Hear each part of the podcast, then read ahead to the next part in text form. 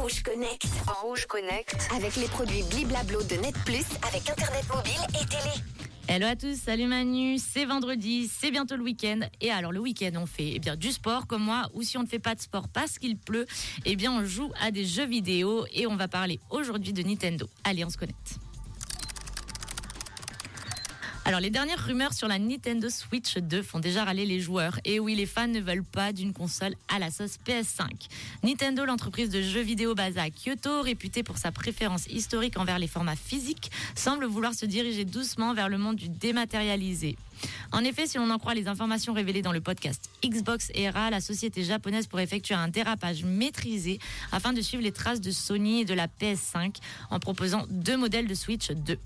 Alors, bien que ces informations ne soient encore que des rumeurs, cette décision hypothétique suscite déjà des, réactions mitigées parmi les joueurs, car elle pourrait signifier la fin de la compatibilité avec les jeux sur cartouche de la Nintendo Switch actuelle. Comme vous l'aurez compris, l'insider à la base de cette rumeur déroutante va très loin en expliquant que Nintendo aimerait commercialiser deux modèles, l'un plus accessible sans rétrocompatibilité et sans lecteur de cartouche, et un autre plus onéreux qui permettrait de jouer au jeu de la Nintendo Switch original.